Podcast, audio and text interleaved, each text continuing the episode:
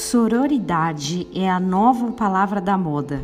Ela foi importada do inglês e significa fraternidade ou irmandade.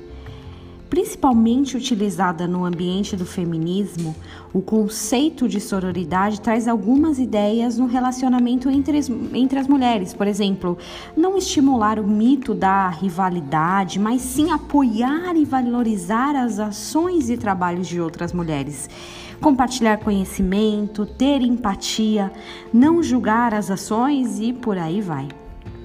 Eu fico pensando como tudo se resolveria se seguíssemos o que a palavra de Deus nos mandou. Um livro tão antigo, tão atual, mas consegue ainda refletir os conceitos que acabaram de ser incorporados em nossa cultura e aqueles que ainda serão. Eu estava lendo principalmente um verso de 1 Pedro 2,13. Ele fala: Tratai com honra a todos, amai aos irmãos.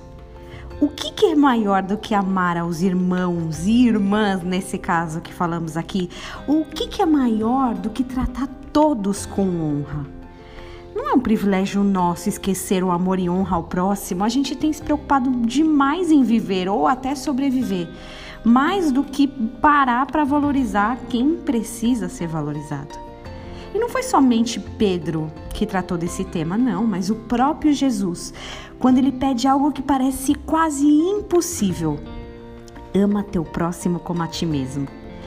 Esse versículo está lá em Mateus 22, 39 e nos faz esbarrar em uma das questões mais difíceis de praticar. Ela é linda em discursos, mas olha, na hora de praticar não é fácil. A empatia.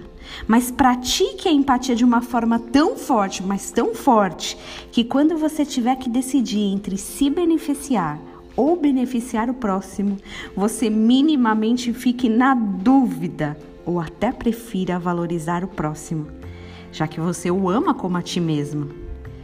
Eu valorizo mulheres que Deus colocou em minha vida, mas eu valorizo também homens abençoados que Ele pôs em todas as esferas do meu caminhar.